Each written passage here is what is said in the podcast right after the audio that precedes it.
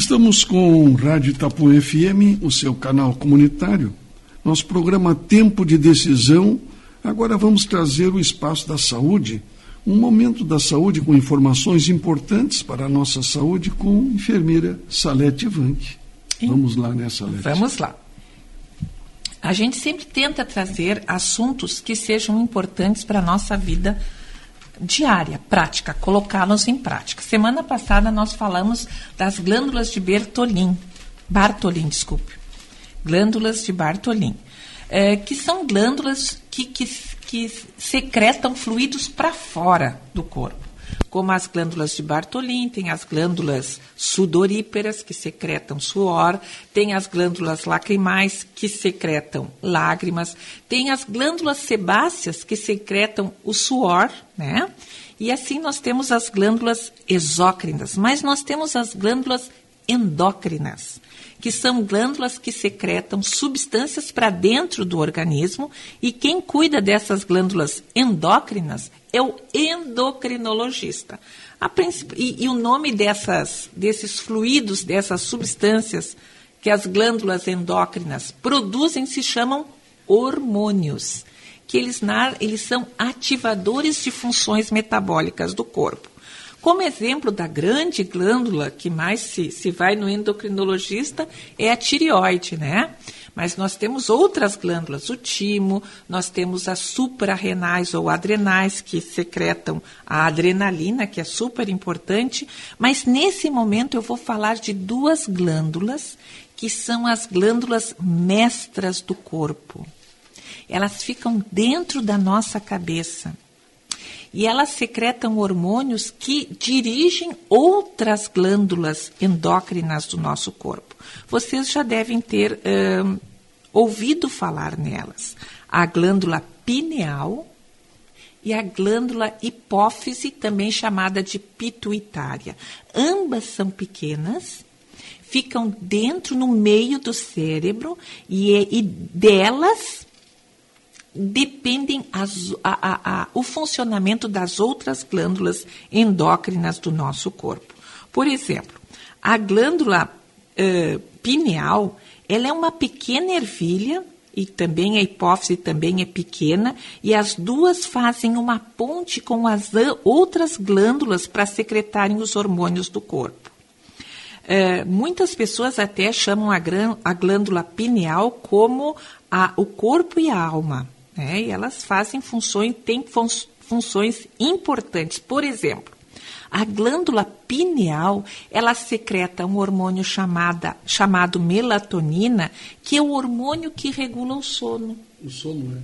Por isso que é tão importante a gente ter um ambiente escuro. Melatonina. Melatonina. A gente ter um ambiente escuro, um ambiente tranquilo, para que essa glândula pineal possa fazer produzir essa melatonina, que é, que é o hormônio do sono, que é tão importante para o nosso repouso. Uhum. E essa também, essa glândula pineal, ela, ela produz uh, substâncias que são precursoras de outro hormônio que se chama serotonina, que é, uma, que é o hormônio da, do bem-estar e da alegria. Então a gente tem que se preocupar, nos preocuparmos em trazer uma saúde para esta glândula pineal. Uhum. Porque esse sono, acordar, sono vigília, é a regulação do nosso sistema imunológico. Uhum. Hoje nós precisamos tanto manter o sistema imunológico ativo, sadio, e parte dessa saúde vem dessa glândula pineal. Uhum. Ela é pineal porque ela é parecida com uma pinha, por isso que colocaram o nome dela. Colocaram esse nome. Pineal, é. Pineal. E ela funciona enquanto está tudo escuro, portanto é importante que para se preparar para o sono, haja, a gente apague as luzes, não haja som, se afaste equipamentos emissores de ondas que também podem perturbar a função da glândula pineal, como computador, celular, geladeira, forno micro-ondas, enfim, todo aparelho eletro ou eletrônico que emite algum tipo de onda que pode perturbar a glândula pineal, para a gente poder ter um sono restaurador. Olha só que coisa muito importante. Um, é. A geladeira, inclusive o refrigerador, né, Salete? É, nós estamos longe. longe Computador é. também estamos longe, né? É. Mas apagar televisão. E também a gente deve procurar tornar o nosso ambiente fresco não superaquecido para que a gente, porque essas ondas de calor também podem prejudicar o sono. Uhum.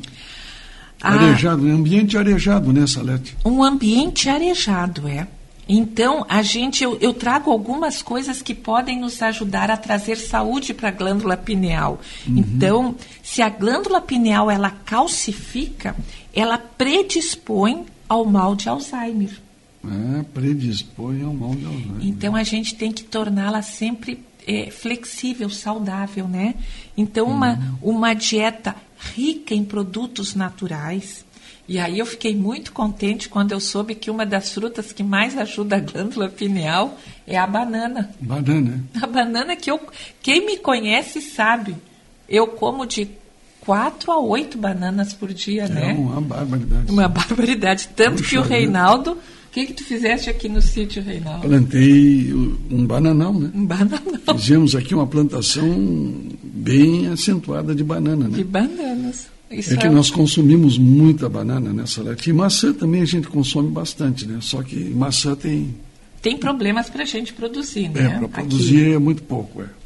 Mas a banana, nós aqui em casa, nós substituímos a banana, inclusive, pela manteiga, muitas vezes, né? Exato, no pão, é verdade. No pão integral, banana, para nós, é fundamental nas fundamental, nossas é. refeições é. da manhã e da noite. E outra coisa que ajuda a glândula pineal, imagina só, o mel. O mel, né? O mel.